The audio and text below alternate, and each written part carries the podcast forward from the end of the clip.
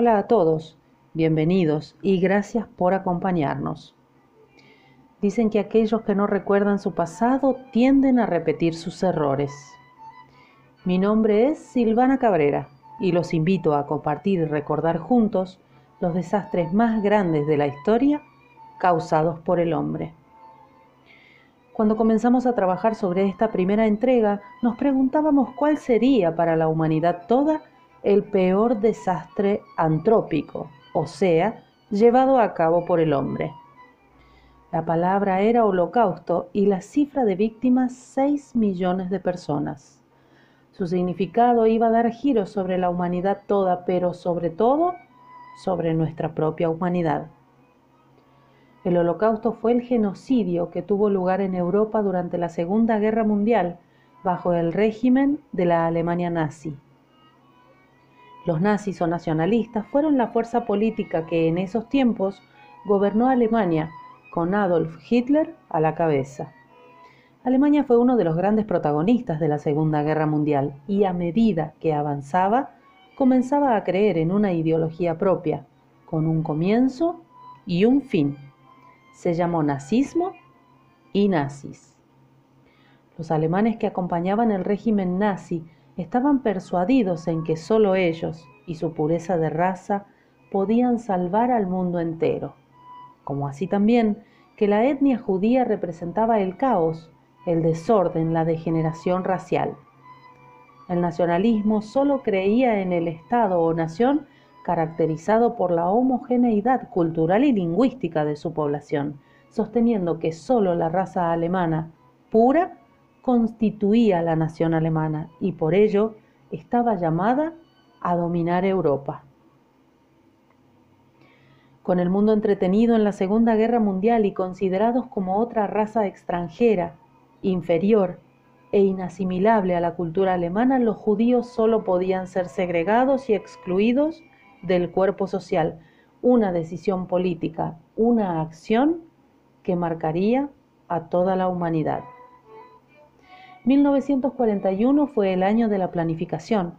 Allí se dibujaban en grandes papeles los planos de las fosas comunes, las barracas, los centros de tortura, las cámaras de gas o tristemente recordadas duchas, como así también los entramados de las vías férreas que llevarían a la comunidad judía a su fin. En 1942 el engranaje del robo, la expropiación, el secuestro, la muerte, la explotación y la tortura estaba en marcha.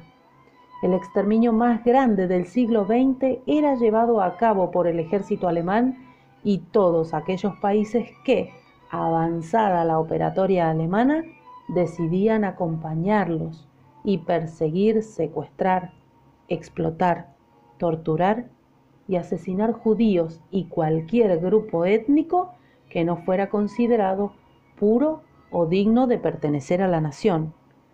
Gitanos, soviéticos, comunistas, testigos de Jehová, polacos, eslavos, discapacitados, homosexuales, negros, disidentes políticos y religiosos, todos eran víctimas.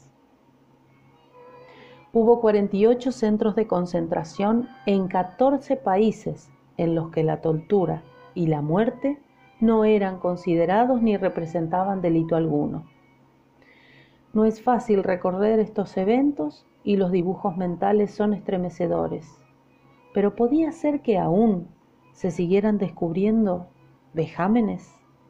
La respuesta es sí. Se trata del programa de eugenesia Actino T4, que tuvo lugar también en Alemania y era llevado adelante por los galenos del movimiento. Sí, los profesionales de la salud que acompañaban las ideas del movimiento nazi.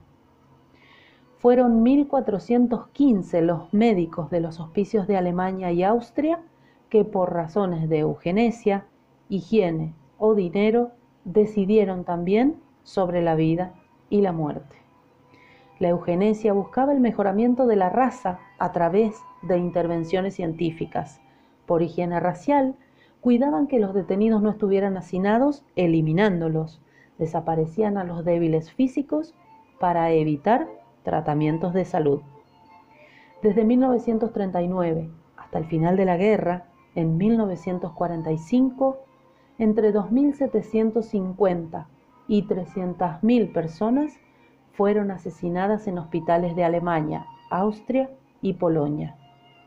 La mitad de los asesinados fueron tomados de hospicios religiosos. Bajo este programa, algunos médicos alemanes estaban autorizados a seleccionar pacientes considerados enfermos incurables, tras un examen médico y, consecuentemente, administrarles una muerte misericordiosa. Tal vez hasta aquí fue suficiente, pero miro las páginas en las que investigo y brillan sus ojos en la pantalla de la computadora. Yo no la quiero olvidar. Annalie Marie Frank, conocida en español como Ana Frank, fue una niña alemana con ascendencia judía, mundialmente conocida gracias al diario de Ana Frank, la edición de su diario íntimo, donde dejó constancia de los dos años y medio que pasó ocultándose con su familia de los nazis en Ámsterdam. Y quisiera finalizar citando parte de sus escritos. Algún día esta guerra habrá terminado. Algún día volveremos a ser personas y no solamente judíos. Lo que se ha hecho no se puede deshacer, pero se puede evitar que ocurra de nuevo. Para finalizar, les agradecemos que llegaran hasta aquí junto a nosotros. Soy Silvana Cabrera y los invito nuevamente a compartir otra entrega de Antrópicos.